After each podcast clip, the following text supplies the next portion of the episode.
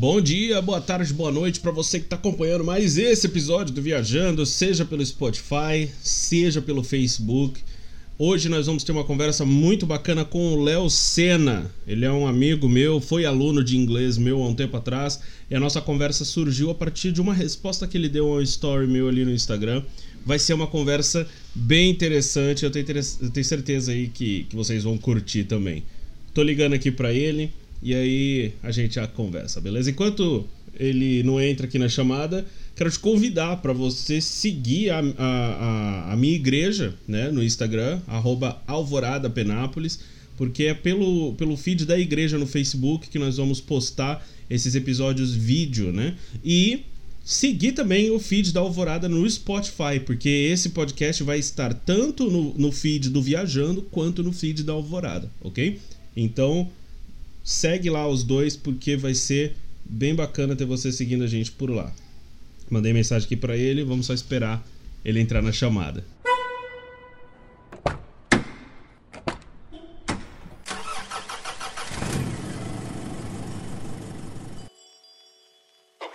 E, mas vamos lá, vamos lá. O pessoal que está acompanhando o podcast, uh, você que está vendo, algumas pessoas vão ver a versão em vídeo, tá, Léo? Então, por isso que eu pedi pra você ligar a câmera, tá? Uh, e a maioria do público ainda é pelo Spotify, né? Então você que está ouvindo a gente no Spotify, seja bem-vindo. Você que está vendo uh, a versão em vídeo também, seja bem-vindo. Léo, se apresenta pro pessoal, para o pessoal entender qual é a da nossa conversa, mano. Hum, tá. Leonardo, 21 anos, estudante de cursinho ainda. Tá chegando minha passando vestibular como eu tenho uma dificuldade gigantesca em exatos, eu comecei a aplicar minha, minha vontade de estudar essas coisas em humanas e aí acabou misturando um monte de coisa. Acabou misturando filosofia, biologia, até a parte de exatas também. E foi quando que eu peguei e te mandei mensagem lá sobre. Qual foi? Era sobre o que mesmo? Ah, sim, deixa eu contextualizar para quem tá assistindo a gente, né? Uh, lá no meu Instagram eu fiz um, um alguns stories, né? É, um pouquinho revoltado com, com a comunidade evangélica. porque... Ah, é, anti-ciência lá, anti-vacina. Exatamente, verdade, porque a gente tem uma comunidade evangélica anti-ciência, né? Uh, anti-vacina, um pessoal meio bitolado. E, e, e naquele stories eu falei, cara, o evangélico já teve fama de tudo, né? A gente já teve fama hum. de bitolado, de fundamentalista, de louco. Agora fama de burro é sacanagem, né? Porque hoje o evangélico tá levando a fama de burro, mano. Porque não quer tomar é, vacina. É, é, é, tem isso, tem isso, tem isso, tem isso é muito tenso, mano. E aí você veio falar comigo, né? Deixa eu ver aqui exatamente o que, que você perguntou, que eu achei Não, bem Aí legal. eu perguntei, tipo assim, como conciliar, tipo, os dois, sabe? Como que foi para você? Porque para mim aconteceu totalmente ao contrário. Uhum. Não que a ciência esteja aí para separar os dois, mas no meu caso ela é, entre as, tipo, eu não quero usar uma palavra, mas tipo, afastou, sabe? Sim. Eu não quero que eu utilize essa palavra que o povo fala, nossa, se isso vai dizer das pessoas. Não, foi a minha interpretação, sabe? Foi o que eu senti. Aham, uhum, exatamente. Porque qual que é o negócio, mano? É, é uma coisa que é comum. O mundo acadêmico, ele consegue tragar as pessoas da religião porque a religião, ela... ela é, é, as igrejas não ensinaram a, a, as pessoas a terem o conhecimento de forma ampla, né? A, você, você frequentou a igreja antes, mano? Como que era o seu relacionamento com a igreja? Fui batizado na católica, aí vi até uns pouco, mas bem pequeno. Minha mãe tenta me levar, já, já não gostava, já não me sentia muito legal. Tá? Uhum. Aí tá. Aí ela parou de ir, aí tipo, ela começou a frequentar evangélica, aí eu não nada contra o evangélico, meu Deus, mas eu não fui mesmo, mas aí eu fiquei mais em choque com algumas coisas que eu fiz dentro da minha vida, eu falei, velho, não, não. E tipo, experiências pessoais foi me afastando, afastando, me afastando. Hoje a sua família é, é evangélica? Minha, tipo, meu pai e minha mãe separados. Meu pai não vai na igreja lá tal. Mas minha mãe, eu acho, é, eu acho que é evangélica, ela frequenta. Ah, sim. Ah, porque é o seguinte, uh, é muito comum isso, né? Da, da do pessoal é, se afastar da igreja por causa da vida acadêmica, principalmente, né? Ah, ah, ah, e é um discurso muito comum no sentido de assim, quanto mais eu fui conhecendo, é, no sentido de adquirir conhecimento, de filosofia, de ciência, né? Quanto mais conhecimento eu adquiri, mais eu me afastei da igreja. Não sei se é isso que aconteceu com você, né? Sim, como foi? Tipo, eu já era mais afastado. Por isso que eu perguntei, que pra mim, eu já era muito afastado. Sim. Eu sei que você, você, você já foi. Você, eu não sei se eu falo se você. É, você era judeu, certo? Não sei. Sim, eu, eu, eu era de família judaica, sim. E, não, aí, tipo, é uma coisa muito forte na família, sabe? Não é uma coisa diferente que o povo troca, com todo o contexto, claro. Sim. Né? sim. é importante você Aí é, é, eu acho que isso pes, pesou mais do que na minha família. Né? Na verdade, porque, não, cara. Na verdade, não, porque eu tive uma época que eu me afastei bastante da igreja. Por exemplo, quando eu fui seu professor lá no comecinho, eu tava super afastado da igreja, cara. Super afastado mesmo. 2014 eu... por aí, né? Sim, sim. Eu retornei para valer mesmo pra igreja lá em 2016. Então, assim, mesmo é, tendo frequentado a igreja desde criança e tal, eu me afastei também. Uh... Então, mas você acha que tipo, pegar... não que vá, vá acontecer de uma forma padrão para todo mundo, de afastar e voltar, mas é... pode acontecer. Pode. Você se afastar e. Pode acontecer, mas não é um padrão, não, cara. Afastar e voltar. A pessoa pode nunca afastar, pode afastar e não voltar, né? Uh, isso entra um pouco mais num fundamento teológico que é um pouquinho mais profundo, de repente, um pouquinho mais na frente a gente fala sobre isso. tá, dá, tá. dá pra falar até hoje, de repente, ainda, mas já já eu te explico o porquê. Tá. Mas assim, o, o padrão. Não é que o padrão afastar e voltar, mas é que é o seguinte: a, a igreja. Cara, hoje eu sou pastor, certo? E a coisa que eu mais ouço com, com frequência é tipo assim: Pastor, pode isso? Pastor, pode aquilo? Ah. Isso é pecado? Aquilo é pecado? Isso mostra o que, Léo? Que a gente tem uma igreja que cresceu ensinando para as pessoas comportamento. Ela não cresceu ensinando sobre a salvação, ela não cresceu ensinando sobre é, é, conhecimento de verdade. As pessoas elas aprenderam como se comportar para fazer parte daquela igreja. Elas não, não aprenderam sobre Jesus. Por exemplo. Isso tudo, tudo alto era, essas coisas. Não foi uma galera que tava de baixo falou, não. Vai, vai Ex fazer assim. O pessoal foi ditando a regra e virou isso. Exatamente, porque qual que é, qual que é o negócio, cara?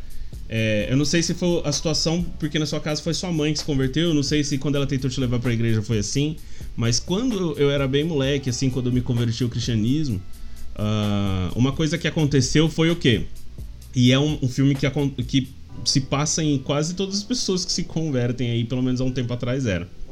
A pessoa se converteu, agora você tem que queimar sua discografia do Racionais. Hum. é bem isso. Agora... Aconteceu exatamente, juro pra você, juro pra você, juro pra você, aconteceu exatamente a mesma coisa. Eu tenho um primo meu, ele, a família dele é super católica, super católica. Nossa, tipo, tipo nível Inquisição. Aí beleza. É, não tô zoando, não tô zoando. Mas beleza, não vou entrar nesses detalhes. Mas ele pegou, ele trabalhava com um amigo dele, ele pegou e viu esse pro, eh, progresso, da, esse processo da pessoa de, de se afastado, voltado. Aí ele viu que o cara voltou, tipo, já voltou pra igreja, já casando, já não sei o quê. Primeira coisa que ele fez, não, não escuto mais racionais. É, a, ele falou de racionais, entendeu? Eu falei, sabe? Foi esses exemplos, mesmo que não seja aplicado a todo mundo, que foi me afastando, Foi essas questões. Mas isso acontece muito, cara. Isso acontece muito. É... A pessoa, sei lá, tem que jogar fora tal coisa porque é do demônio, né? Ah, não bebe Coca-Cola porque é do uhum. demônio. O, o, tipo assim, o pessoal começou a pro, procurar mais o diabo do que a Deus, né? A pessoa sabia cada canto que o demônio tava, mas a pessoa não sabe onde Deus tá. Entendeu? Então. E, e, tipo, eu acho que um, um problema também que pode acontecer, porque fica. Esse negócio de fé mexe, sabe? Abala você. Tipo, de você ficar inseguro. Sim. Não é uma coisa palpável, vamos dizer assim, não é uma coisa empírica. Você só sente. ali. Ou vezes não. Vai depender da sua experiência e tal. E pode acabar acontecendo. Mas comigo foi, foi essas questões bem. Tipo, eu fui começar a compreender melhor essas coisas. Uhum. Não era aquela galera por inteiro. Sim. seguinte, pra frente, sabe? Porque eu, aconteceu tanta coisa, eu fiquei, nossa, dá, dá um tempo, não tá legal. Mas aí se liga, Léo. Eu vou te, te dar um, uns exemplos aqui. Você me diz se condiz com, com, com, a igreja que a gente vê hoje. Você tá vendo do contexto de fora, né? Eu não sei se você se considera um ateu ou um agnóstico, né? Você tem isso em mente? No não, que... Ah, hoje, hoje é ateu. Hoje você se considera um ateu. Ah, amanhã. Vou Sim, dar... Tipo, filosofia, cara. Filosofia é maravilhosa. Nossa, não que filosofia traga isso. Meu Deus do céu, gente. Não, não, não. Vai, continua, pode continuar. Mas, sobre igreja católica e evangélica? Ou como um todo? Mano, como geral, você se considera um teísta? Você acredita que existe um Deus? Não, não, não. Pergunta que você vai fazer, quer dizer. Oi? Perguntas que você vai fazer relacionada a Ah, não. parte da igreja. Eu vou, eu- ah, tá, porque é o seguinte, ó. ah, você falou da filosofia. Cara, eu acho sensacional você citar filosofia. Porque se eu puxar aqui, ó, qualquer livro aqui, ó, no, no, no sorteio, vamos ver o que que cai, ó. Aristóteles, Ética Nicômaco. Mais sorteio aqui, ó. Não, nossa, mas não tem jeito, não tem jeito. A República de Platão. Cara, aqui tá, ó. Aqui cê, olhando aqui de longe, ó, tem Kafka, tem ah, Tolstói, tem Pushkin, Dostoiévski, Maquiavel, Marx. eh, C.S. Lewis ele falou muito sobre ética. Meu Deus. Então, Nossa, então olha só. Quem, quem foi o primeiro cara a escrever sobre metafísica? Aristóteles, talvez. Aristóteles. Ou Platão, não sei. Foi Aristóteles. Ele foi o primeiro cara sobre- a escrever sobre metafísica. Tanto que Santo Agostinho depois escreveu um livro que é um comentário à metafísica de Aristóteles, Hum, né? Não, Ah. é maravilhoso, Santo Agostinho. E, e é maravilhoso. Você tem os escritos de Platão, né? E Platão foi quem escreveu sobre Sócrates, né? Que Sócrates não deixou nenhum escrito, né? E quando, Sa- quando Platão escreve tanto quanto ele tanto quando, quando ele escreve sobre Sócrates, quanto ele fala sobre os próprios raciocínios dele, que é pouco, inclusive, ele fala sobre teísmo, né? São pessoas que existiram até mesmo antes de Jesus, né? Sim. Mas ele fala sobre teísmo. Ele sempre menciona o- o- os deuses do panteão grego, né? Então, assim. A filosofia demora muito pra, tipo, pegar uma ideia e falar, ah, a gente tá rompendo com a metafísica daqui pra frente. Ela trabalhou com metafísica. Exatamente. Aí, quando a gente vai pra Bíblia, quando a gente vai pra Bíblia, a gente tem Paulo citando é, filósofos helenistas. Quando Paulo ele cita lá as más companhias corrompem os bons valores, ele tá citando, se eu não me engano, Orígenes, que é um filósofo. Então, Paulo, o principal escritor do Novo Testamento, era um erudito em filosofia, né? Ah, ainda na, na área da, da filosofia, na verdade, quem quis quebrar o teísmo pela primeira vez na filosofia foi Marx, que quis quebrar a religião, no sentido de, de falar: olha, o ideal é não ter religião. Ele foi o primeiro a querer quebrar o teísmo, pelo menos que eu, que eu saiba. Talvez seja uma canelada minha aqui. Mas a, a base Karl da. Marx? Sim, sim. Porque a, a base da, da filosofia que veio de Aristóteles, e, principalmente, e um pouquinho e antes dele também Platão e Sócrates, né? Mas essa base veio da busca pela resposta sempre, né? O sei. Que, é que a gente acha que. A gente vê muito sei que nada sei, mas na verdade o que Sócrates disse é sei que não sei tudo, né? Então, ele, ele sempre foi em busca do conhecimento. Então, afirmar que sim ou que não, da- do ponto de vista filosófico grego clássico, é burro, né? Uhum. E é, aí, aí de- Não pode cair naquele lance de, de sempre, sempre, sempre. Sei lá, você cita, ah, criador. Aí, tipo, cai naquele lance, ah, quem que é o criador e tudo mais. Tipo, a filosofia mesmo pega e tem, tem um nome pra essa parte. Você não pode cair nesse, nesse processo. Tipo, vira uma conversa que não vira conversa, na verdade. Vira um monte de bola de neve e, tipo, não adianta, não é, não é conclusão, sabe? Sim, mano. É onde eles querem chegar. Um outro, um outro exemplo que, que o ateísmo usa muito é Darwin, né? Uh, Darwin, a pessoa acredita que Darwin ele tá ali para contradizer o teísmo. Mas o próprio Darwin ele disse, né, que era perfeitamente possível ser um evolucionista e teísta, que na verdade ele nem via sentido em, em ser, em ser evolucionista e ser ateu. Ele falou que ele nem via sentido Isso nisso, que é porque o, problema. que o próprio Darwin ele era de uma família católica e ele era um teísta. Ele, ele, ele dizia assim: Eu me considero um agnóstico. Eu não sei qual é o Deus, mas não que não exista um Deus.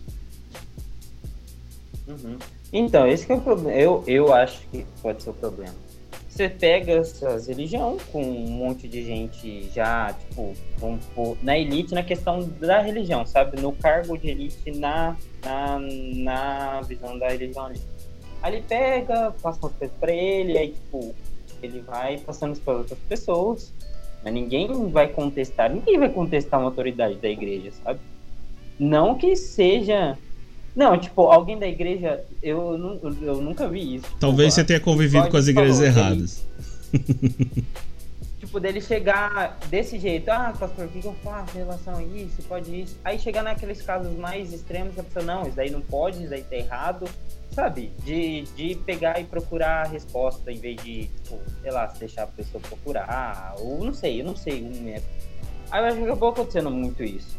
Porque, tipo, até na. na, na, na- Quando o Lutero ele vai faz a revolução lá e tal, ele pega e fala, ó, tipo, tem um alto clero, vocês estão. Eu, eu quero que o povo tenha liberdade para ler, para interpretar. Eu não sei até que ponto isso é futuro.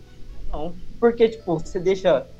Tem a pessoa que pode interpretar tudo para geral, mas também tem a pessoa que pode individualmente interpretar. E isso acabou criando um monte de, de, de variação de ideias. Sim. Mas aí eu não sei o ponto que a pessoa pode pegar e falar, ó, tipo, isso tá certo, isso daqui tá errado. Isso, minha visão para a igreja total, sabe? Então, mas olha só. ainda. Já já a gente vai entrar na parte mais metafísica da coisa, mais talvez até o empírico, que você falou que não existe algo tão empírico. Já já eu te explico sobre isso. Mas o- ah, eu não posso falar sobre todo o cristianismo, eu posso falar sobre o protestantismo nesse caso. Que o protestantismo ele teve, ele teve uma, um, um papel importantíssimo na- nas definições de liberdade que a gente tem hoje. Né? Porque. É, porque ele surgiu no, Não sei se eu vou falar certo, se é é depois do do iluminismo. Pois seu áudio ficou meio ruim, você pode falar de novo? Que ano que foi o protestantismo? Eu não lembro. O Foi ano 1500 exato. 1507 ou 1517, eu tenho que confirmar, que foi o início da reforma protestante.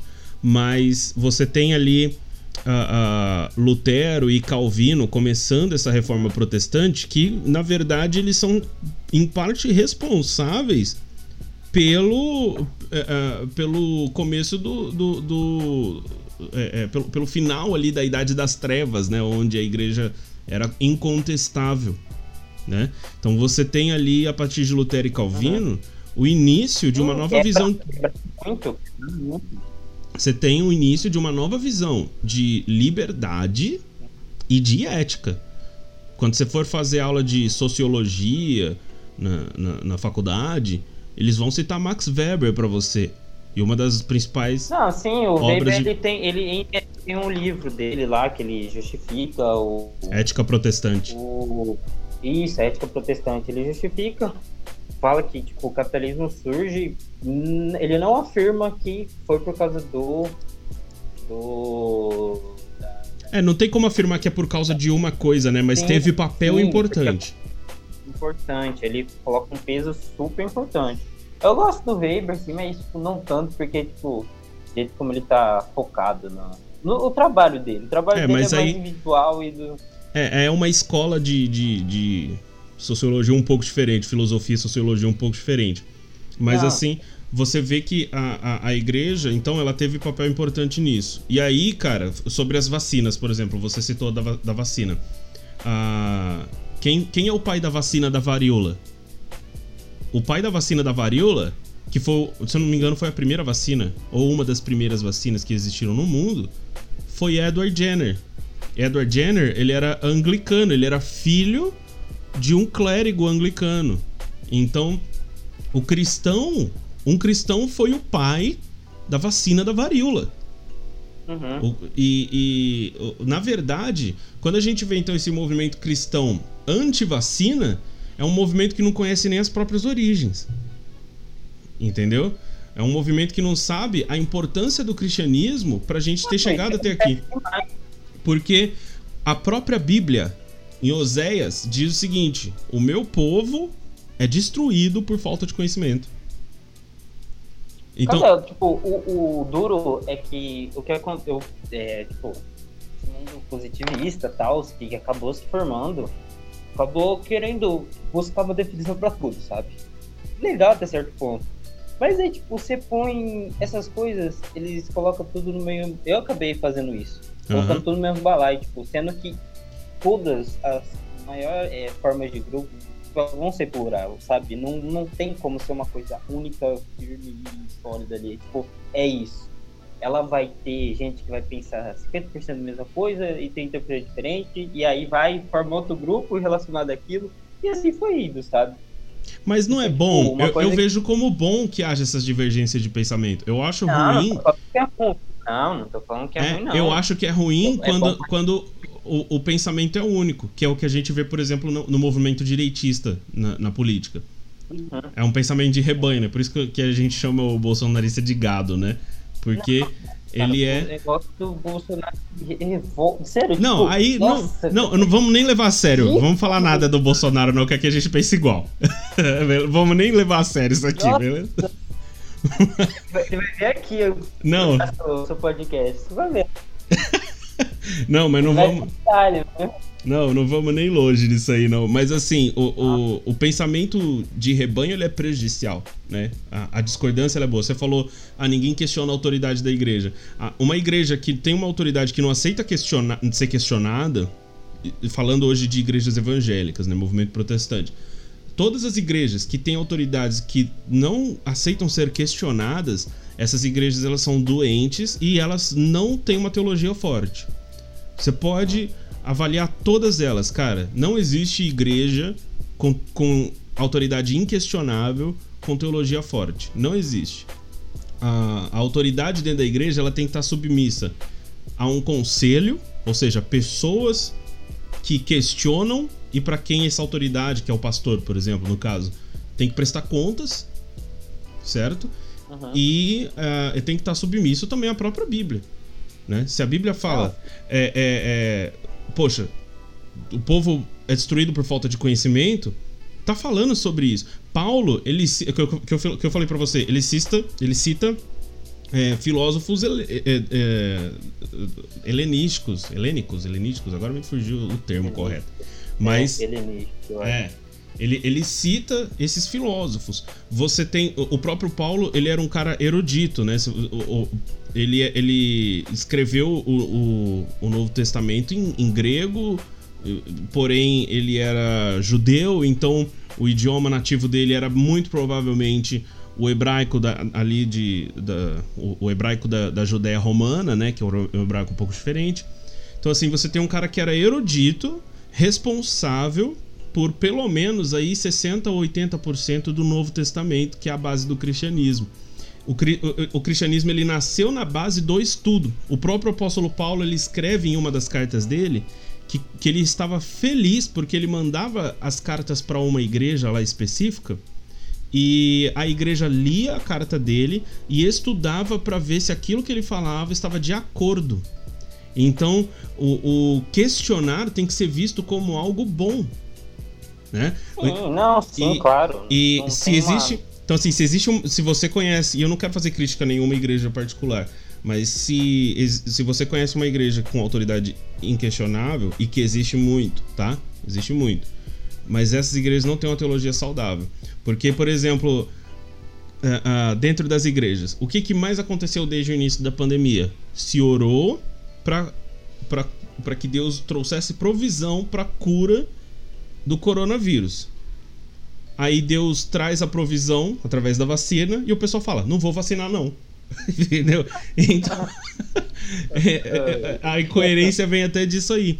A, a, a gente tem que entender que, que Deus. E, e, aqui falando da minha visão de Deus, e você não tem talvez essa mesma visão, mas eu, eu, eu vejo Deus como um Deus que usa quem e o que ele quiser para trazer o benefício, o bem geral. Uhum. Né? Eu, acredito, eu acredito na ciência porque eu acredito em um Deus que dotou o homem da ciência.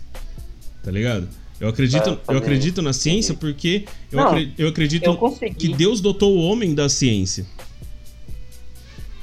Sim, sim, é pra fazer o trabalho dele, tipo, como algo positivo pra gente mesmo. Não, sei, não, não digo nem o trabalho dele, mas a vontade dele, né? A vontade de Deus é que o homem produza, em geral. Essa é a vontade de Deus. A, a vontade de Deus não é que, que a gente seja bitolado.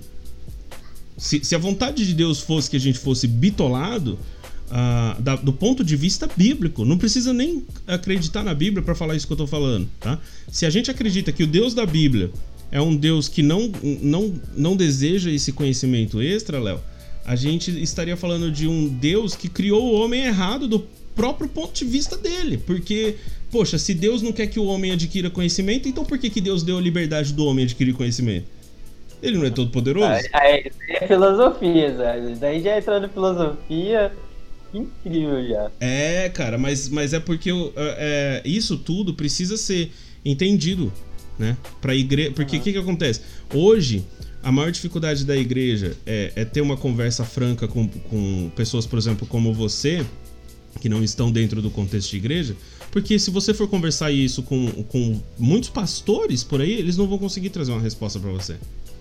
Eles não é, vão conseguir trazer essa conversa. Não é nem uma resposta, tipo, parece vindo da, de, de, de, de autoridade mesmo, assim, em alguma maioria dos casos que eu vi, é tipo, é muito inseguro essa posição dele, sabe? De, de achar que, tipo, ah, eu não sei responder isso, então, nossa, ele vai parar de acreditar e, tipo, só de, de não ter uma resposta, sabe?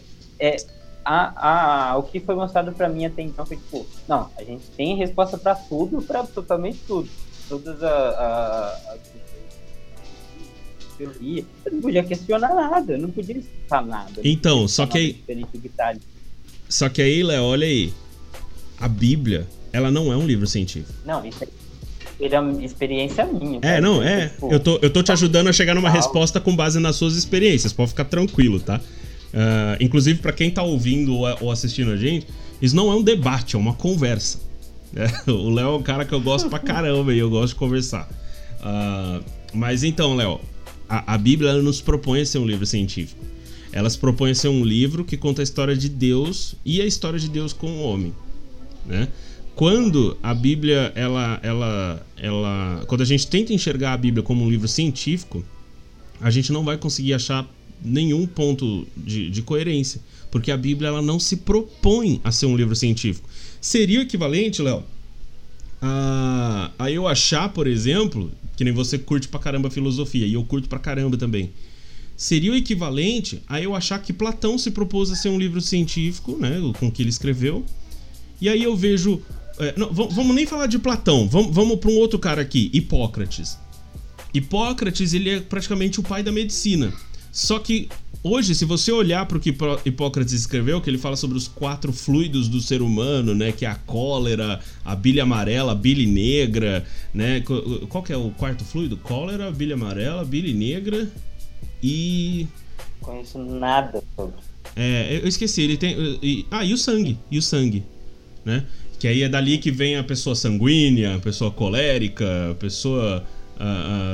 aí eu não lembro isso aí exatamente. Mas assim, se você olhar Hipócrates com o olhar medici da medicina e da ciência de hoje, você vai falar que Hipócrates ou sei lá, não existiu ou era uma farsa, né? Hoje a gente olha para Hipócrates, não, peraí, ele teve uma importância dentro da filosofia e para um início do pensamento científico dentro da medicina. Entendeu? Não, isso com é... certeza, porque, tipo, às vezes é igual, tipo, citar Lamarck só como o erro dele, entre ele e o Darwin, sabe?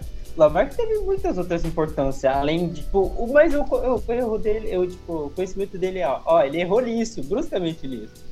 Mas, Sim. tipo, eu tive professores Sim. importantes que atentaram isso e falaram, ó, não, não é só isso, tá? Ele tem várias outras coisas antes. Mas ao se tratar da Bíblia, ao se tratar da Bíblia, Léo, a gente tá fazendo uma coisa que é pior do que isso. Porque a gente não tá falando do erro. A gente tá falando de uma coisa que a Bíblia não se propõe a fazer. Entendeu? A Bíblia não, não é um livro científico. A- a- Você a- pega a ela nunca chegou e apontou, ó, a gente tá aqui pra contestar isso tudo. Não, a Sim, gente acabou fazendo essa, esse time aí. Sim, por exemplo, Platão. Platão ele fala muito sobre as ansiedades do ser humano. E quando ele fala das ansiedades, ele tá falando da alma, né? Ele, ele fala muito sobre a alma do ser humano. E, e Aristóteles também, né? E só que do ponto de vista científico não é a alma, né?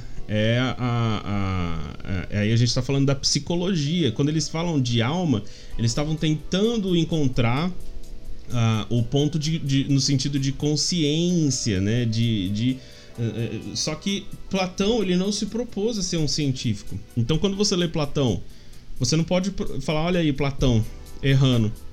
Não, ele não se propõe a ser científico. Ele se propõe a ser filosófico.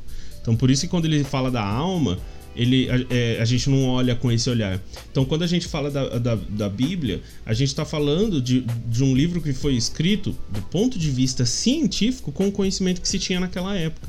Então, a gente não pode, É, por contexto- exemplo. O contexto muda demais. contexto muda Exatamente. demais. A gente não pode, por exemplo, achar que porque lá em Isaías. Eu vou dar um exemplo aqui malucão pra você, olha, se liga.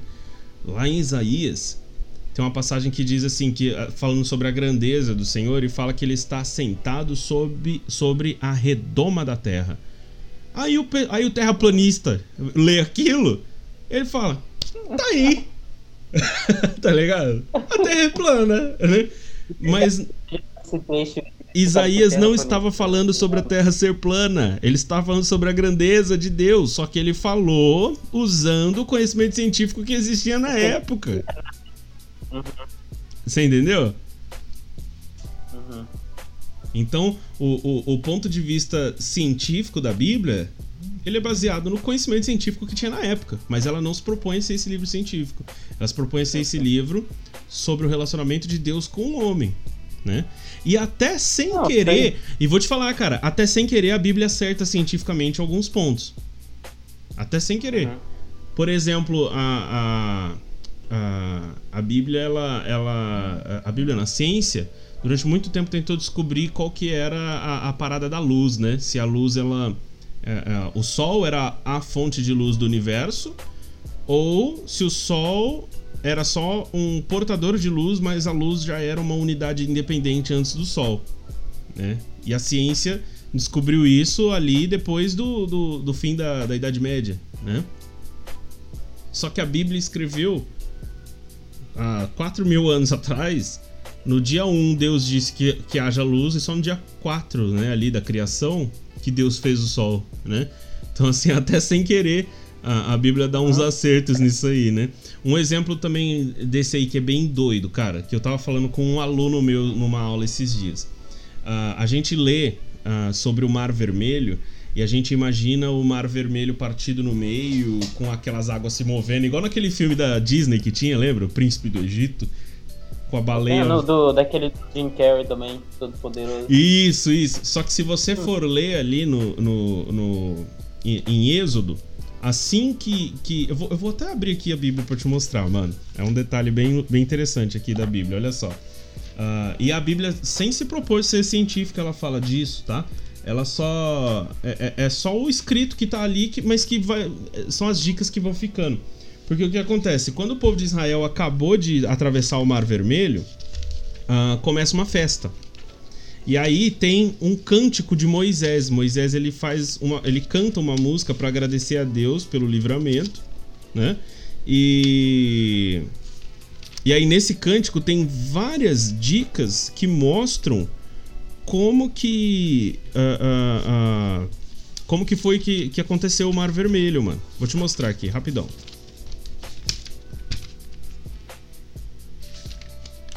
Porque é o seguinte, Caraca, mano, cadê o bagulho? Ah, tá pra trás aqui.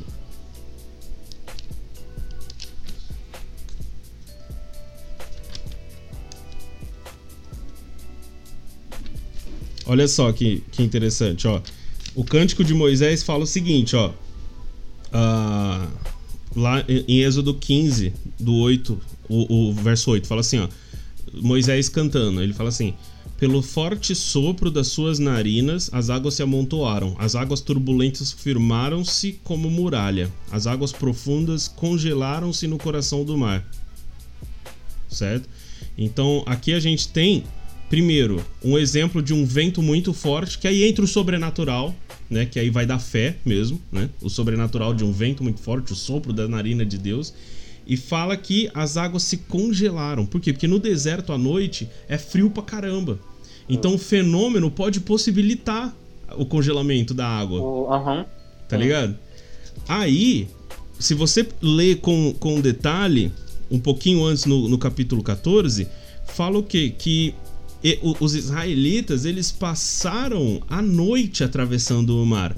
Aí lá no verso, no verso 27 do 14, fala assim, ó.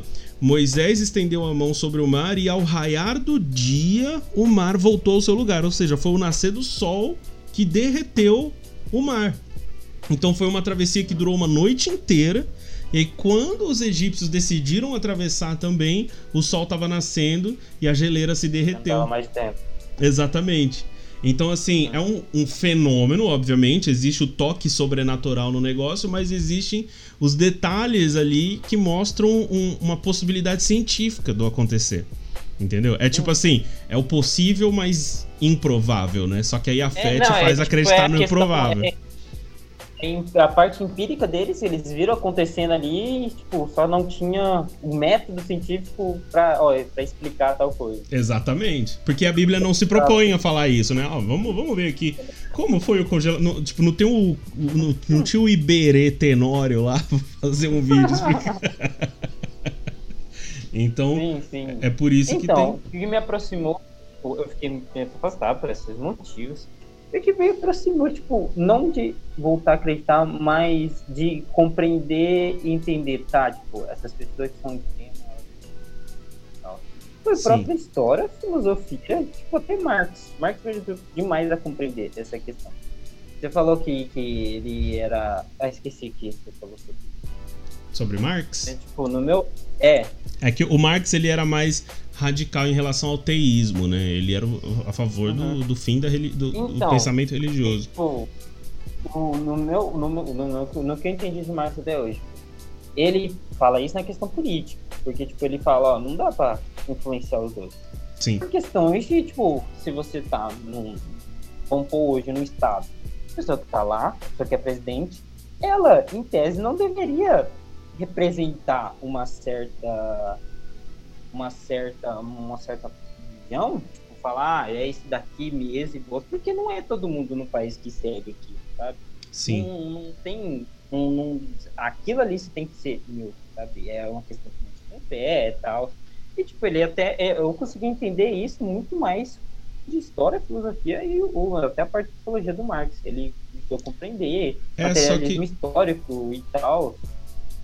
Sim, só que. Então, eu... tipo, trazer. Ó, acontece isso por esse motivo. E esse ponto tá aí. Eu só, eu só, ah, tipo, só acho que não deve juntar os dois, sabe? Sim, eu entendo o raciocínio, mas eu não concordo com ele 100%. Porque é o seguinte, uh, nós vamos ser influenciados por alguma coisa sempre. A gente não. A gente, nós não. somos influenciáveis. E é, eu, não, eu não acho que a religião deve les, legislar. Né? A religião não deve legislar. Tipo assim, a gente não pode a, é, é, a gente não pode ser um Estado teocrático, entendeu? Uhum. Mas. Mas ele não fala, ele não fala, tipo, ah, pra você ser de alguma coisa, você precisa acreditar nisso. Entende? Tipo, ele só, só aponta, ó, vamos separar. Até, até o próprio Engels, acho que é. Engels. Eu não sei se foi ele ou, ele ou Lenin na, na Revolução Russa, eu não lembro. Qual que é o. Qual, qual dos dois que Acho que é Engels mesmo. Aí ele pega e fala, tipo, o motivo de não poder. É... Esqueci a palavra, não é simplificar a palavra que eu quero usar, mas você entendeu, sabe? Juntar os dois. Tem que ter a separação. Ah, novo, sim, sim, não, sim. Ele não falou, tipo, ó, quem for representante não pode religião, não. Ele não pode, tipo, deixar aquilo exalar como uma decisão dele, sabe? Você pega Sim. e põe um cara como juiz. Aí É. ele vai pegar e. Só que eu só acho. que- Eu só acho um pouco ingrato isso, entendeu? Porque eu não tô falando nem do cristianismo aqui, tá?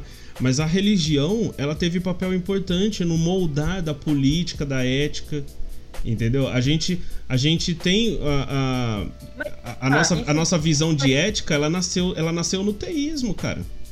Tá, mas tipo, põe, põe isso daí. Põe essa questão de, de religião influenciar na ética e tudo mais.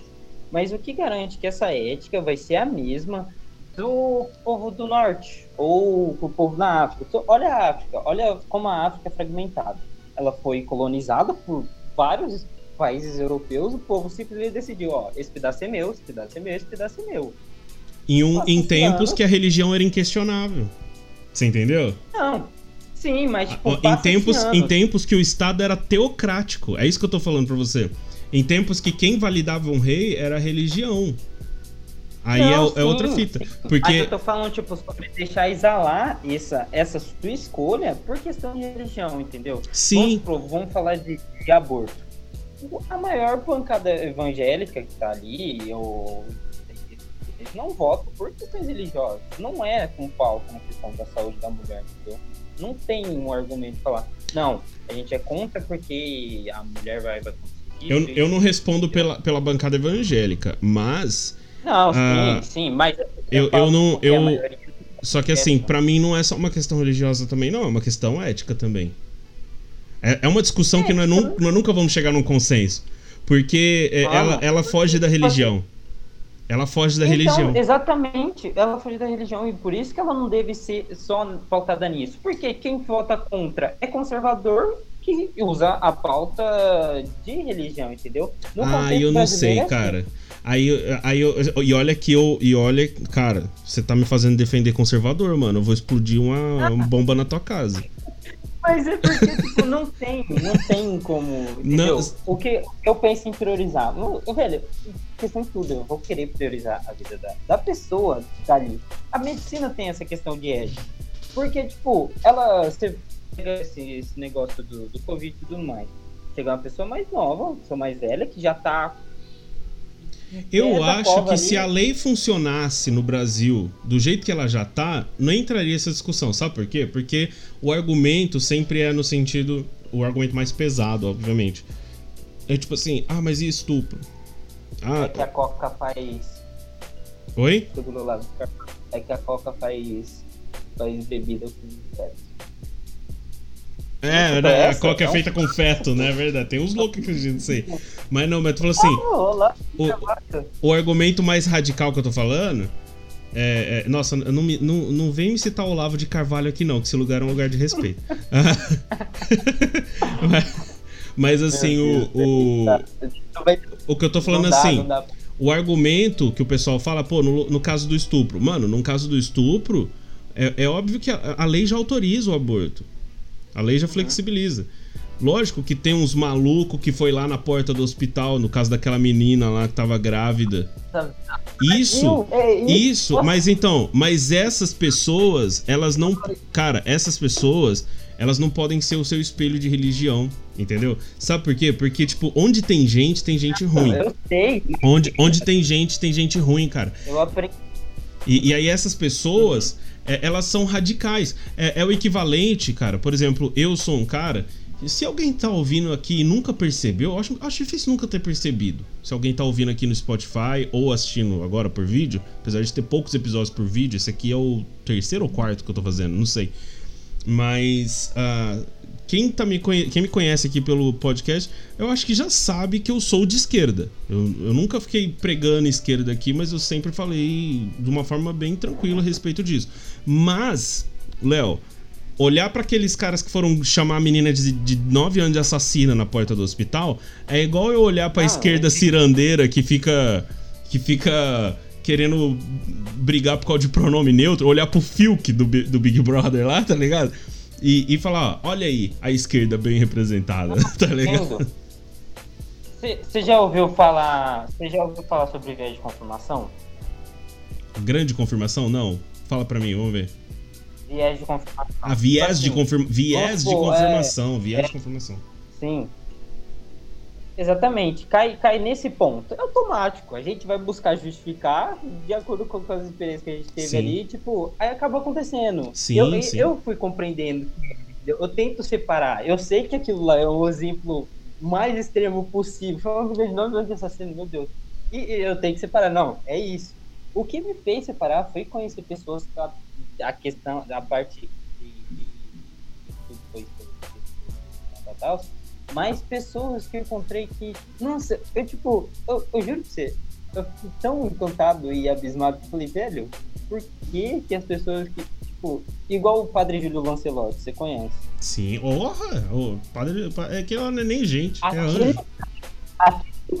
ele não é gente, ele, nossa, ele sabe, ele materializou tudo o que, em tese, o cristianismo queria ter passado, sabe? Sem Sim. Nada deturpação que rolou com o capitalismo e virou-se bola de neve gigantesca e esses caras que vai no hospital xingar a mina de, de assassino. Sim, e, e pra você ver, e olha só que interessante, ó, o padre, o Júlio Lancelotti, é padre, e aquele pessoal que foi lá na porta do hospital era um movimento católico conservador.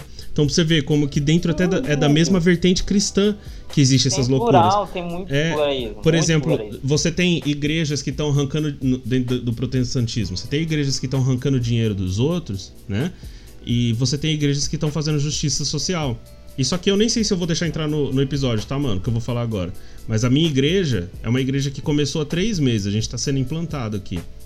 E a gente nunca ficou um mês sem entregar pelo menos uma cesta básica pra uma família necessitada da nossa cidade. E a gente nunca tirou uma foto disso, a gente não tira foto, a gente não faz propaganda Sim. disso, porque é justiça é, social. É justo,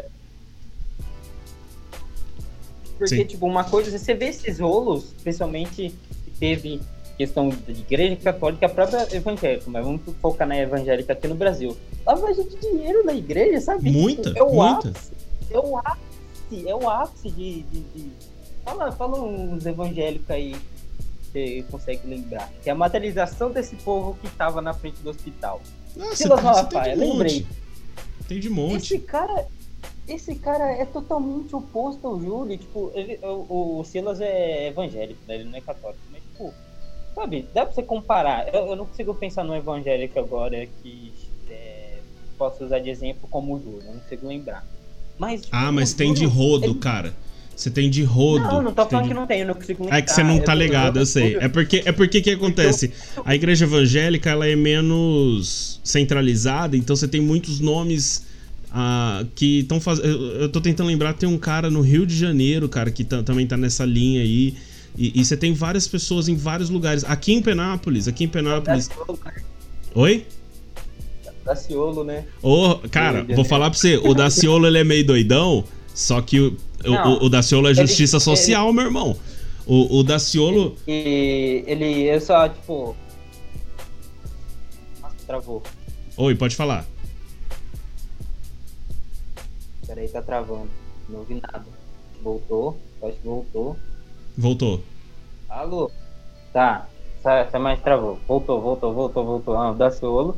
Não, que eu falei, o Daciolo é meio doidão, mas ele é justiça social, cara. Ele é um cara que ele, uhum. ele faz um trampo cabuloso cuidando de, de dos pobres. Tá? É que ele é meio doido. Ele, ele mistura as coisas, assim, mas ele é doido. Só que é, é igual. É, é, é, entendeu? Essa, essa coisa que, que, que o Marx falava, tipo, exemplos do Daciolo, ele pode até fazer um papel bom, entendeu? Mas ele Sim. começa a misturar aquilo no coisa e falar. O negócio da Ursal, meu Deus, é um negócio. Não, mas ele, mas ele é doido demais. É diferente. Ele é, que ele é doido demais. Ó, você quer um exemplo de um cara que é cristão e que faz um serviço da hora e não mistura as coisas? Eu não conheço ninguém que nunca elogiou ou que fala mal, pelo menos. Eu não conheço ninguém que falou mal do Sérgio Meneghelli, que era prefeito de Colatina no Espírito Santo. Você conhece ele, ele cara? Ele. Deixa eu ver aqui, tô fazendo no Google. O Sérgio Meneghelli, ele era um, era um prefeito que ele, vai de, ele ia de bike pro trampo. E ele trabalhava ah, nos sim, canteiros da cidade, tá ligado? Sim, eu lembro. Isso, e o Meneghelli, mano, ele, ele é um prefeito assim que ele era adorado pela cidade, né? Ele e, e você vê gente de todas as vertentes políticas elogiando o cara. E ele é cristão, ele estava exercendo o trabalho dele com valores cristãos, sem, obviamente sem ser teocrático, que é Não. aquilo que eu tô falando, sem, Então, porque o o problema Daciolo, é- ele tenta ser teocrático. O, o, Começa a cagar tudo. é, que nem ele queria mudar a primeira. A, a primeira. O primeiro parágrafo da Constituição, né? Que fala todo poder emana do povo, ele queria mudar todo poder emana de Deus, né? Então. Ele, e- mas ele, ele já é uma tentativa de ser teocrático. O Sérgio Meneghelli é um cristão. Eu nem sei se ele é católico ou evangélico ou algum outro, alguma outra vertente. então, Mas o Sérgio eu não- não-. Só que o Sérgio Meneghelli é, ele é meio doidinho também, por isso que ele é bom desse jeito. Porque eu acho que na política não tem como ser bom sem ser louco. Ah, não, tem- Ele é meio tem- doidinho, tem- cara. Eu não, eu não vou cair nesse viés também. Mas, tipo, tô dando um exemplo, mas, tipo, o pega o Júlio, se ele fosse político, acho que dificilmente, vendo a figura que ele é, assim, ele ia deixar transparecer, entendeu? Ele é assumidamente católico, mas, Sim. tipo, ele seria, tentaria ser neutro, entendeu? Eu, eu tenho quase certeza. O Júlio, nossa, não dá, não tem como falar mal do Júlio. Você você ficou sabendo do, do caso que o povo começou a xingar ele na rua. Não vou falar amando do MBL, mas tipo, o MBL tinha feito um vídeo falando mal do Júlio Lancelotti. Aí é louco. O né? Arthur falou. Aí os caras começaram na rua e falaram, ah, tá cuidando de vagabundo, não sei o quê. Tem, tem um vídeo lá no Só que no aí, Instagram olha aí, velho. Olha aí. É, a gente tá falando, por exemplo, de um movimento político. O Arthur, por exemplo, do MBL, é ateu. Então você viu como que não é a religião que muda as coisas? Você entendeu? Não, mas calma lá.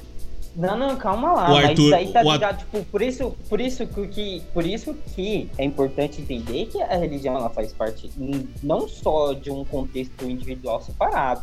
Ela cai num contexto histórico, ela cai num nossa, é gigantesco, ela faz parte de uma cultura. Mas o problema é, tipo, querer usar o, o, o nossa, o é, é a coisa mais Não, mas aí acho que não é nem algo a ser comentado. Não é algo.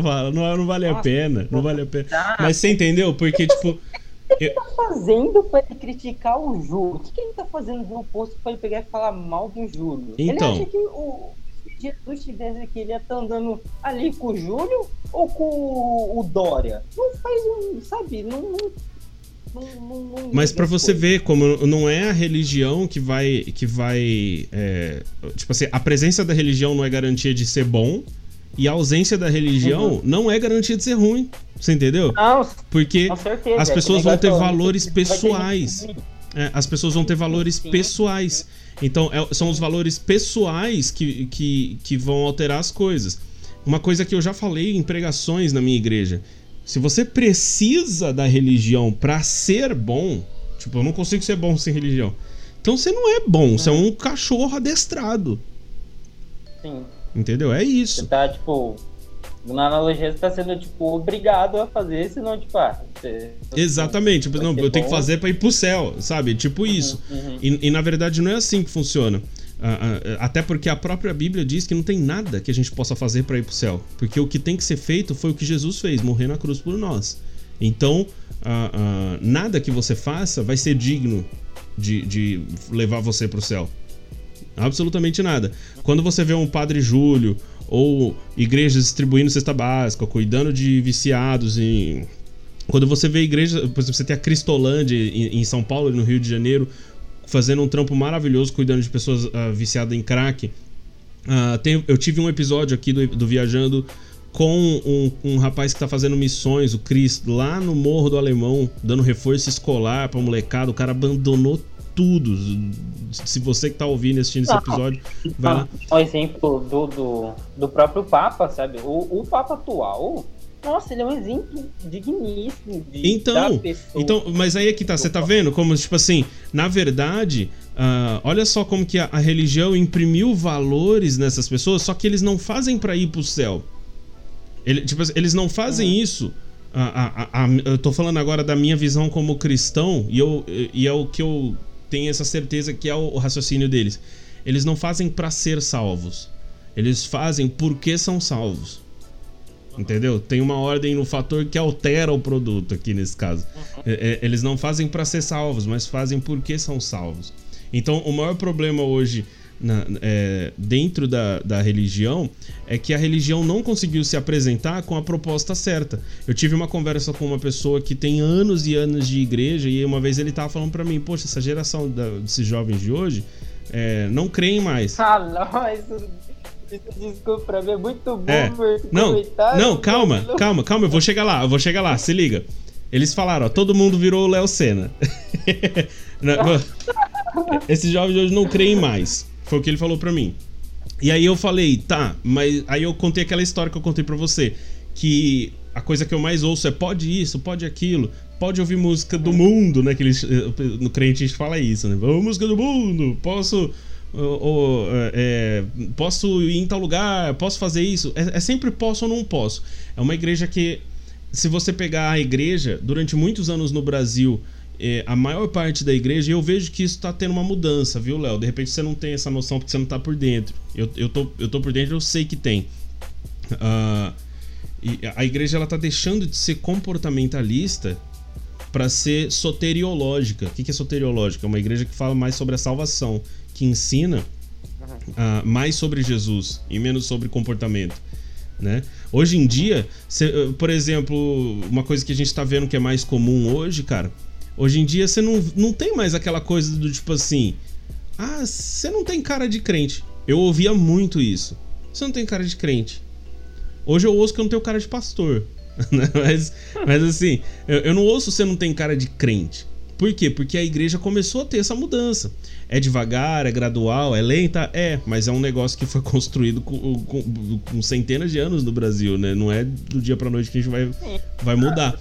Mas aqui em Penápolis. Pra tudo. Ô, mano, aqui em Penápolis a gente, a gente tem igrejas que estão com a cabeça no lugar certo, com o coração no lugar certo.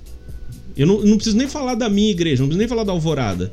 Por exemplo, a igreja tem uma igreja chamada Refúgio em Penápolis, pastor Leandro Valim, que tá na mesma linha, mano. Tá ligado? O Leandro, inclusive, é amigão meu, se estiver ouvindo, um grande abraço. Mas a, a mesma linha, sabe? Uma igreja que se tornou soteriológica e não comportamentalista. Por quê? E aí foi o que eu falei pra esse senhor. Eu falei, durante anos, vocês pregaram comportamento.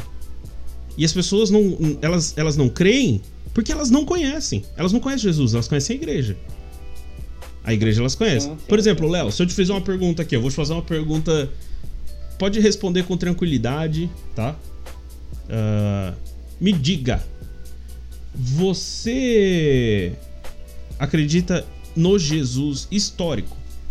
Jesus de Nazaré. Do Jesus histórico? Ah, sim, sim. Tipo, talvez, tipo, ele. Porque, tipo assim, eu posso interpretar Jesus não como só a única. Esse único Jesus, sabe? A figura, é.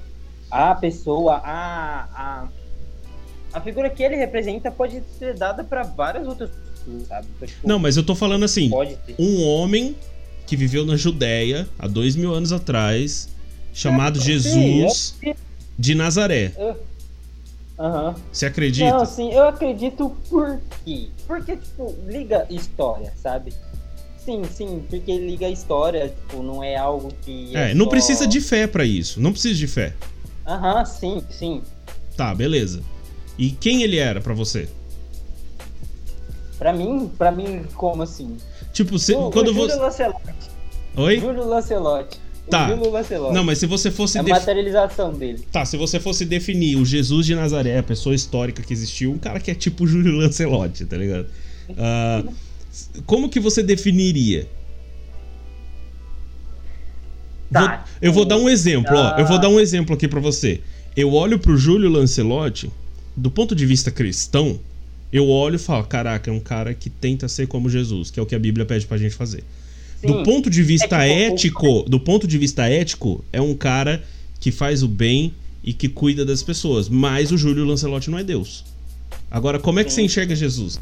Pra mim não vai, entendeu? Ele pode, como eu falei, tipo, eu já vou partir do ponto que ele pode significar várias representações de, de, de, de várias coisas.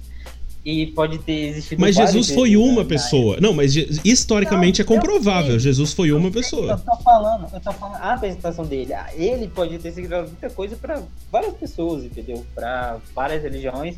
Até tipo, tem que ter essa quebra no, no judaísmo e, e Do cristianismo. Do cristianismo, sabe? Então, tipo, isso, isso é o que eu interpretei. Tipo, ah, pode ser.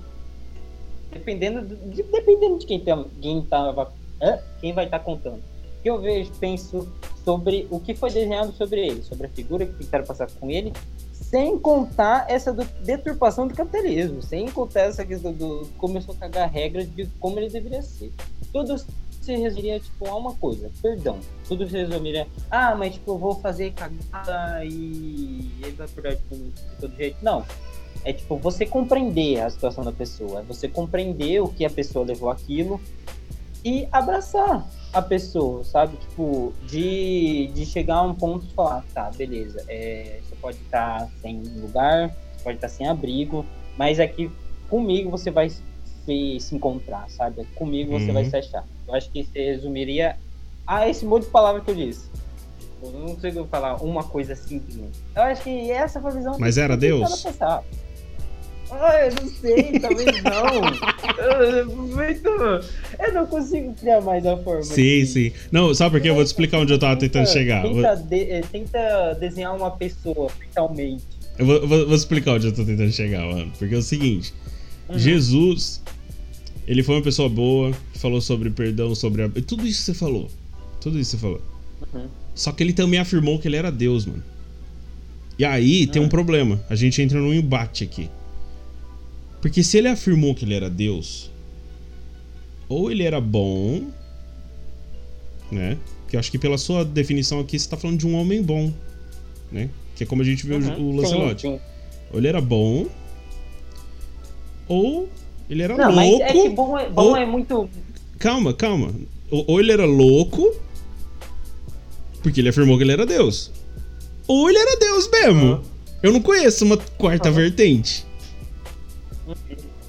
Você entendeu? Então, o problema é de que eu chego em afirmar que uma pessoa é boa, é ruim. Pra mim, ele, ele, ele foi bom sim. Mas isso pode ser muito relativo. Não significa que não exista bom e mal. Só que ela é muito relativa e dá muito na experiência da pessoa que ela aprendeu.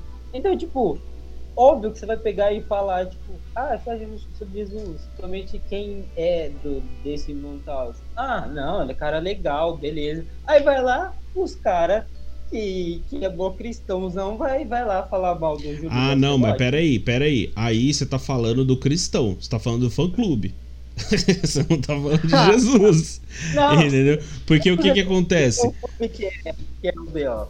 É, não, porque o que que acontece, mano? O, o, uh, a Bíblia, se você pegar toda a história da Bíblia, você tem vários homens dentro do judaísmo antes de Jesus, porque o Velho Testamento da Bíblia é o judaísmo, praticamente, certo? E todos eles, por exemplo, Abraão, Isaac e Jacó, eles são os pais da fé, né? E Abraão, Isaac e Jacó, mesmo sendo os pais da fé, você lê a história que está ali, escrita pelo próprio povo judeu, você vê uma porrada de defeitos de Abraão, Isaac e Jacó. Certo? Sim, tem Mesmo... vários. Até, até no, no, no, muçulmano você encontra vários. Eu não sei a palavra, não é. Tô tentando achar a palavra. Não é pensador. Vai, vai, vai dando as palavras. Profetas. Profeta, nossa, isso, tipo, no, no próprio é, muçulmano qual é a palavra certa? Alcorão. Você entendeu. Tem, o Corão tem vários profetas. Tá Sim. Então, tipo, ah, aproveitando, já que tô aqui. Eu nunca fui ver porque ah, acontece esse rompimento do judaísmo qual que é essa treta? Eu posso te falar disso um outro dia. Eu posso te falar ah, então disso. Beleza. A gente, a gente continua essa conversa, mesmo que seja em off. Que tá da hora essa conversa beleza. aqui. Mas a. Uh, uh Uh, só para te explicar aqui, ó. Então você tem uh, os profetas, os profetas não, né? Os, os personagens históricos do, do, do, do, Primeiro Testamento, né? Que tem ali Abraão, Isaac e Jacó, e cheio de falhas. E, eram, e, e, são chamados dentro do próprio judaísmo de pais da fé, né? Uh, você tem ali, tipo assim, Abraão Avino, né? Que o pessoal chama, né? aí você tem Davi, o homem segundo o coração de Deus cheio de falhas. Davi, ele era o homem segundo o coração de Deus, mas segundo a própria história de Davi que a gente tem acesso na Bíblia, ele não era só o homem segundo o coração de Deus, ele era um adúltero e um assassino também. Tá ligado? Uh, você tem Salomão, Salomão, que foi o cara que foi confirmado por Deus como o homem mais, mais sábio de toda a existência, mas ainda assim ele foi um mau pai, um mau marido, tá ligado? Você Então, tem, você tem vários exemplos da Bíblia que, olhando do ponto de vista cristão, todos esses apontam para aquele que seria perfeito, que aí é, é Jesus, porque Jesus, se você pega toda a história de Jesus nem nos escritos apócrifos. Os escritos apócrifos são o que, Léo? São escritos que foram. ah, ah, que entraram depois ali, muito, muito tempo depois, o pessoal chegava assim: ah, descobri esses escritos aqui. São escritos por Judas, Judas, ao Evangelho de Judas, ao Evangelho de Tomé. Nem esses escritos conseguiram difamar Jesus. Então a gente tem um homem que, segundo o relato e o testemunho da época das pessoas, e não são relatos só de, de quatro pessoas que escreveram o evangelho, mas centenas e milhares de pessoas que afirmaram que Jesus viveu essa vida ilibada e que Jesus morreu e que ressuscitou, e aí chegou o estado quando Jesus morreu e falou assim: Olha, ele disse que ia ressuscitar para os discípulos dele. Então coloca guarda na porta do, do, do, do túmulo dele. E mesmo com guarda na porta do túmulo dele, mesmo com guarda na porta do túmulo dele, ele ressuscita. Tinha dois guardas armados na, top, na, na porta do túmulo de Jesus. E aí Roma falou que o corpo de Jesus foi roubado. Pra não, pra não, não falar que ele ressuscitou. Né? Com dois guardas armados na porta do túmulo. E os guardas não morreram. Então, tipo, não tem como falar que roubaram o corpo. Teriam matado os guardas. Né? E não só isso. O Estado a- ameaçou de morte, falou para as pessoas: olha, ou você retira o que você disse ou você morre. As pessoas escolheram morrer. Não, Jesus ressuscitou. Elas escolheram morrer para reafirmar o que elas viram. Esse porque Jesus, depois de ressuscitar, o relato bíblico ali, você pega em Atos, o livro de Atos, ele, ele ainda ficou 40 dias na terra, ainda ensinando até o dia que ele ascendeu aos céus. Então, por 40 dias, muita gente viu, muita gente conseguiu atestar esse, essa ressurreição, certo? Então, o, o, o, o, o Novo Testamento da Bíblia, ele tem esses relatos que são confirmados por igrejas e por pessoas que dizem ter visto Jesus e que tiveram, e que tiveram a oportunidade de negar para sair vivos e morrer, escolheram morrer. Você pega os apóstolos ali, né, os 12, de, os 12 principais discípulos de Jesus que se tornaram os apóstolos, eles morreram para não negar. Cabeça cortada, crucificado de cabeça para baixo, in- incendiado, apedrejados. Cada um morreu de um jeito, um pior que o outro. Só um morreu de velhice, que foi o apóstolo João. E ainda assim morreu isolado numa ilha. Que Nero falou, o, o, o, o- imperador Nero falou: Cara, se eu matar João, ele vai ser um mártir, então eu vou isolar ele até a morte. Então por isso João morreu de velho. Então, assim, você tem um relato bíblico e um relato histórico de pessoas que afirmam. Você tem um historiador judeu, não é um historiador cristão, extremamente importante, chamado Flávio Josefo, que também atesta isso dentro dos estudos dele. Então, você tem todo esse contexto de pessoas que afirmando: peraí, Jesus era Deus, ele morreu e ressuscitou. Entendeu? Então, o, o, o, Novo Testamento. E sem contar que o Novo Testamento, não sei se você sabe disso, Léo. Na verdade, a Bíblia em si, os 66 livros que a gente tem na Bíblia, eles são os escritos mais seguros de se atestar eh, eh, de que não houve alteração. Não sei se você sabe, se você sabe disso. Porque, por exemplo, a Bíblia antigamente ela tinha copistas, né? Que eram pessoas que copiavam o texto e eles escolhiam copistas que nem sabiam ler grego, que, por exemplo, no Novo Testamento era grego, para eles copiarem o desenho da letra, para eles não alterarem, para não falar assim, ah, acho que o fulano quis dizer isso aqui.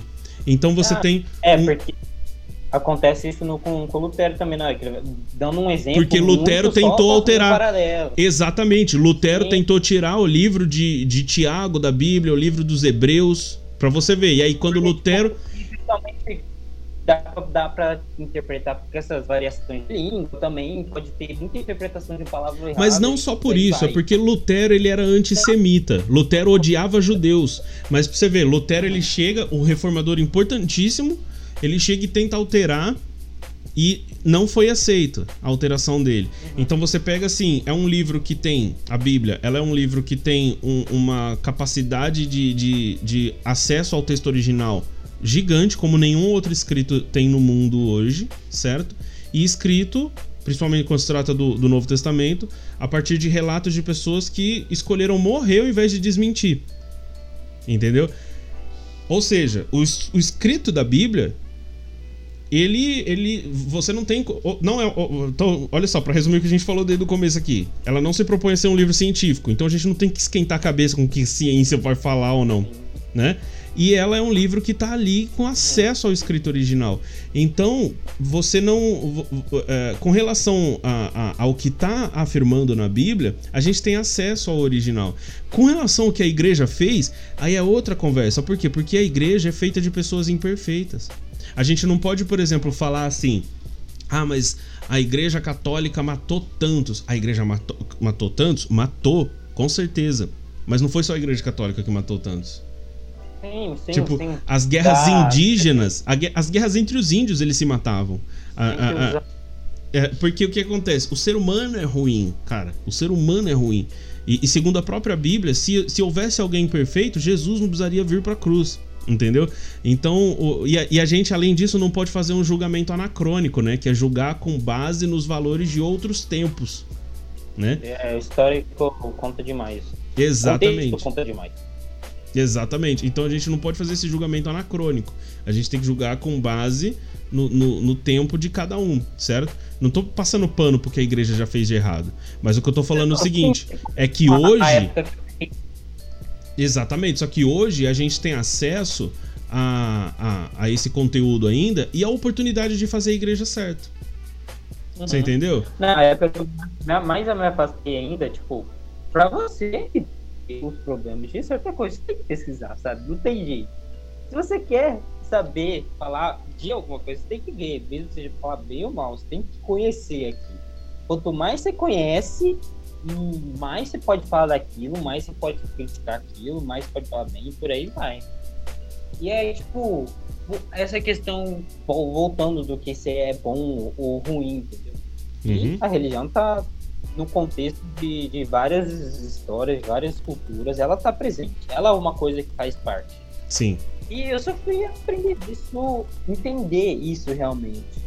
Estudando. É meio. É, é um paradoxo, assim, tipo, ao mesmo tempo no começo foi me afastando da figura, assim, foi me aproximando, entender e compreender por que certas pessoas não sido pensar aquilo e por aí vai, sabe? Foi uma coisa significativa para mim. Filosofia, nossa, eu.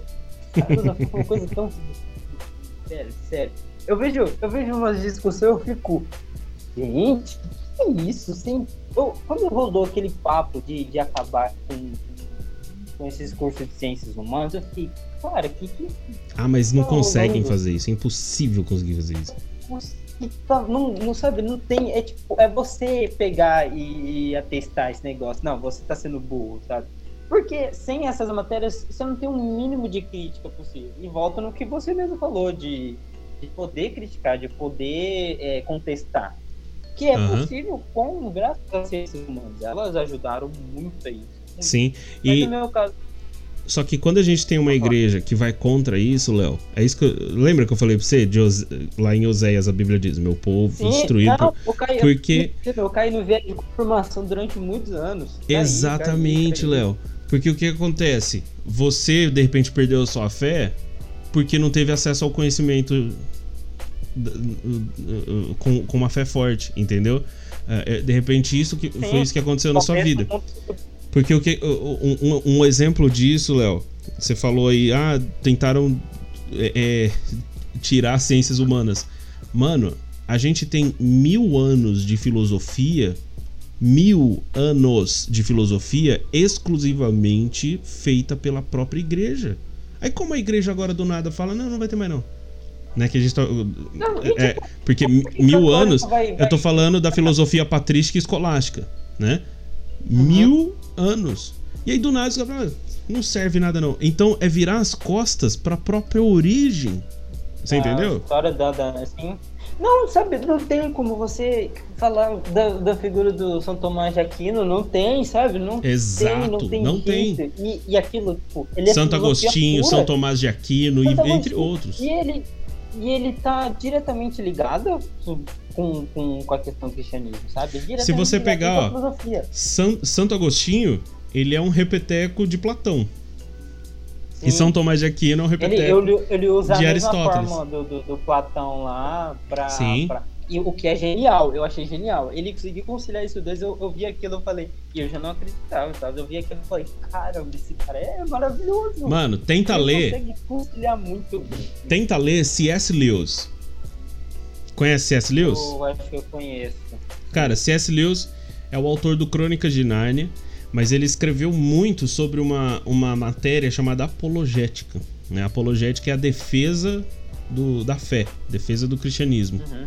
É, apologética cristã, né? A defesa do cristianismo. E ele, ele era ateu, né?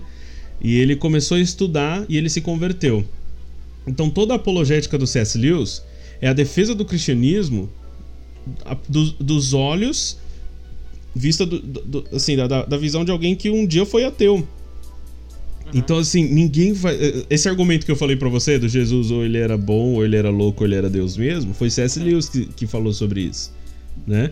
Porque o, o, o, o C.S. Lewis ele era um cara muito bom pra falar isso. Ele fazia parte de um clube chamado Clube Socrático em Oxford, eu acho, que era um, um, um clube que eles debatiam, o chama Socrático por causa de Sócrates, né? Eles debatiam filosofia e nesse clube socrático ele fazia essa apologética contra outros alunos da, de Oxford que eram ateus. Tanto que nesse, nesse clube socrático tinha ele, tinha o Tolkien, o autor do Senhor dos Anéis, né? Eles eram amigos. Então você tinha ali um, um, um, um debate usando a filosofia, cara. Eu, eu, particularmente eu, não nunca li a obra de alguém. Não era. Oi? O Tolkien era anglicano, não era? Não, ele era católico. O Lewis era anglicano. Ah, O Lewis ah, era tá. anglicano. Então, o, o- quando você, você lê ali o, o Lewis, cara, eu particularmente, eu nunca vi nenhum escritor tão erudito em filosofia, não só em filosofia, mas em uma porrada de áreas, cara. Cultura nórdica. é, Eu nunca vi ninguém tão erudito quanto C.S. Lewis. E você acha livro baratinho dele na Amazon ali, tipo, é tudo muito barato. Fala de livro. Nossa, ai, preguiça falei, eu não, eu não peguei esse hábito, mas não vou focar nisso. Nossa, é muito. Cara, eu, ó, tem esse livro aqui. Esse aqui, ó.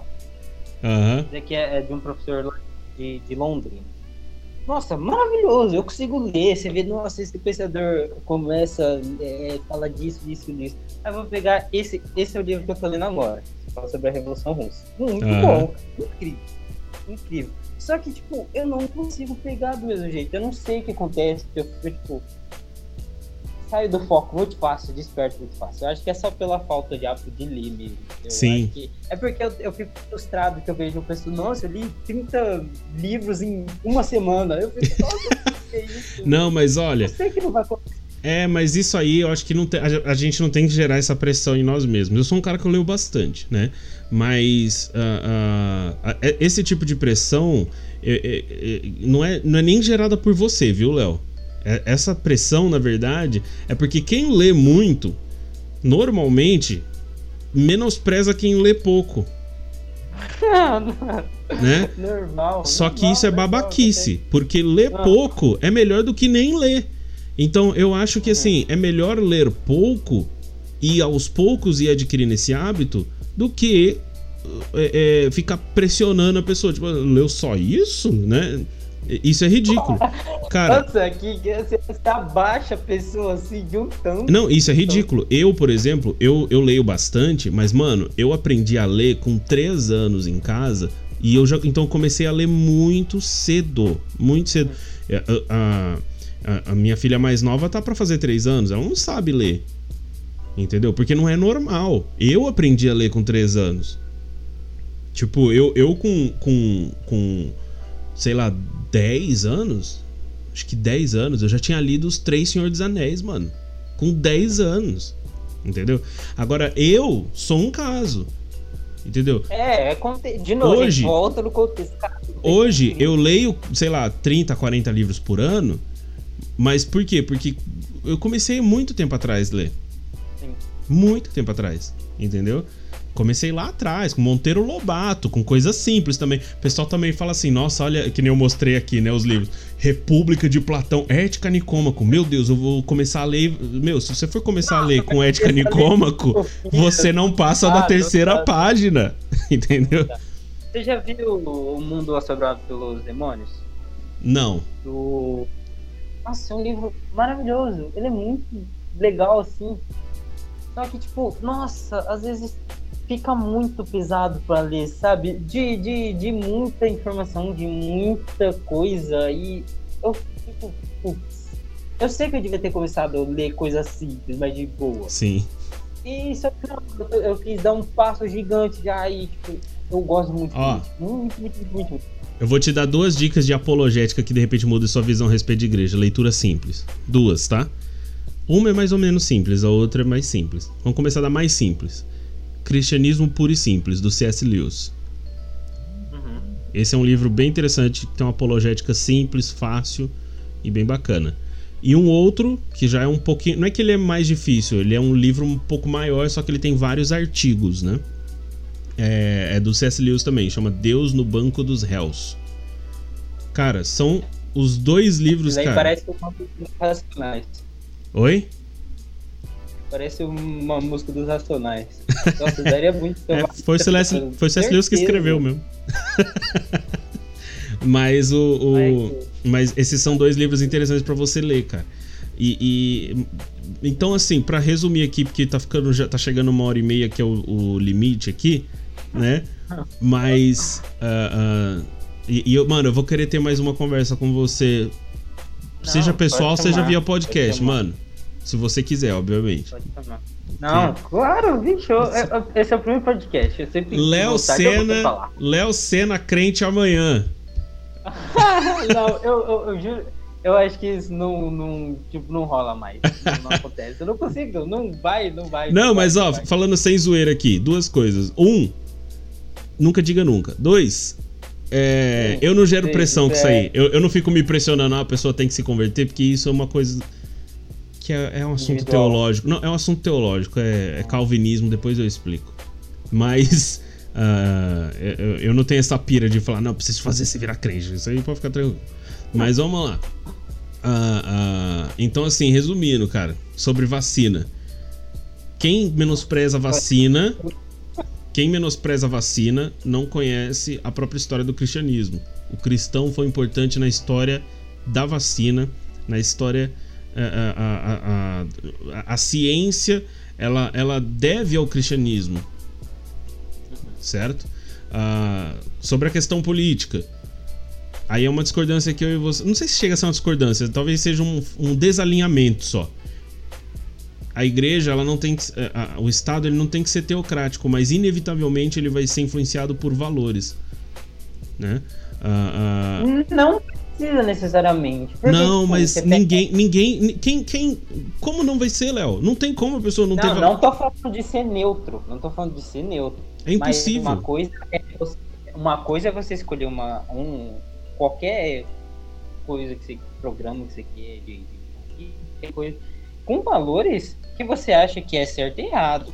Você pode chegar num ponto neutro de. Então, de, mas aí você está confundindo o, teu, o, o que eu tô falando sobre ser teocrático. Porque não, é o seguinte, ex mas... existem muitos valores cristãos que fundamentaram a nossa visão de ética, entendeu? É isso que eu tô falando. Não, nem mas só os cristãos, os, é, os teístas. É no, no, no, no Ocidente. É, tá muito. Volto a falar sobre a questão de cultura e, e religião. Mas aí, Léo, como, como que nós vamos fazer até, como que nós vamos ter até um estado organizado sem ter a visão de ética com, embasada? Entendeu? Estou falando, a gente não tem nem como ter um estado organizado coisa. Porque, tipo, não significa que ele vai ser concordar assim. Eu posso citar Aristóteles, ele, ele, ele era. Ele fica contra as ideias de Platão, entendeu? Sim. Mas ambos mas, teístas. As... Hã? mas ambos teístas. Não, sim, mas ele. Mano, eu tô dando exemplo de que ele não precisa seguir e, ser igual, entendeu? Ele pode tirar a conclusão de fazer Sim, a partir mas é o que eu tô falando, Léo. Léo, é o que eu tô falando, ó. Tipo, ser teocrático é eu pegar um valor exclusivamente cristão, entendeu? E querer imprimir ele no Estado. Vou dar um exemplo de um valor exclusivamente cristão.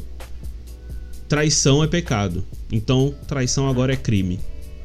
Você entendeu? Uhum. Isso é ser teocrático. Tá, não, eu entendi, eu entendi que você falou, tipo, de coisas, tipo, de. de vamos, mas vamos pôr num, num, ponto de o que é ser bom e o que é ser mal, segundo a lei. Quem, quem executa, quem vai legislar, isso mais.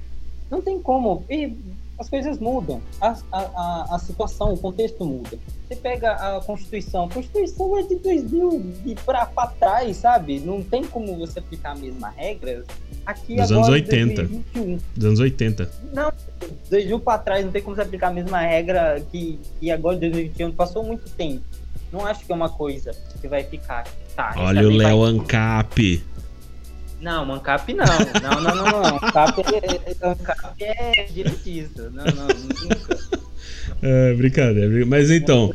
Mas assim, você entendeu a diferença entre ser teocrático? A gente pode até fazer um, um episódio mais pra frente só sobre assim, teocracia versus democracia. Que aí nós podemos falar sobre os valores, os valores éticos influenciados pela religião e o, a teocracia. Existe uma diferença.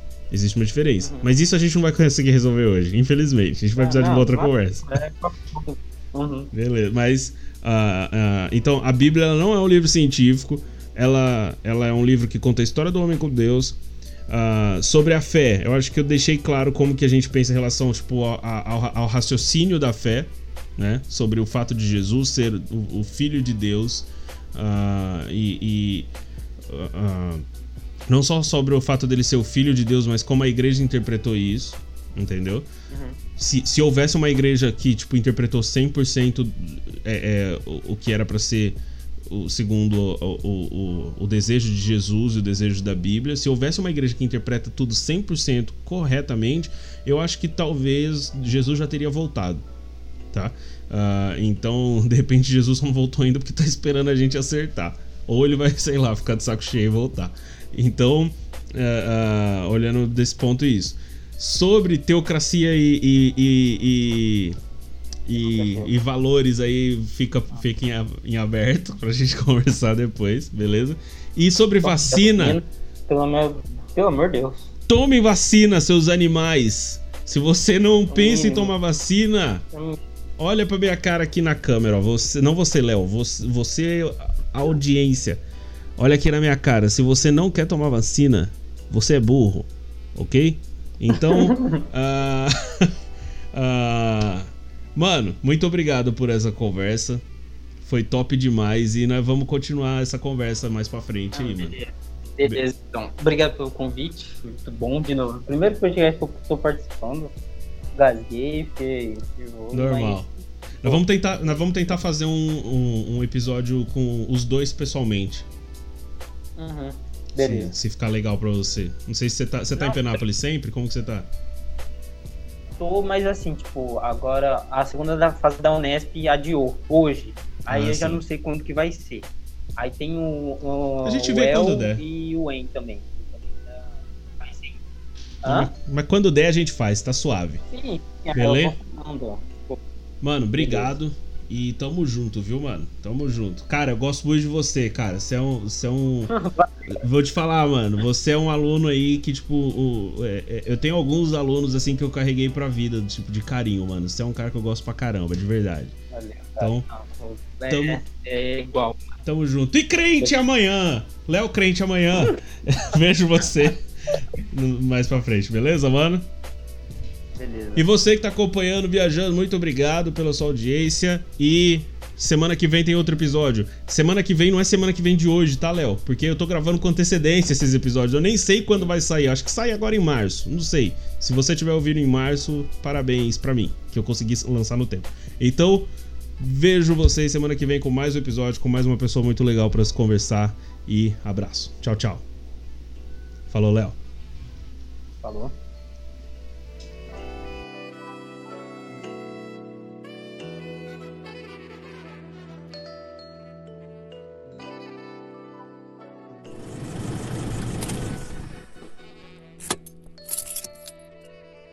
Esse episódio é um oferecimento de.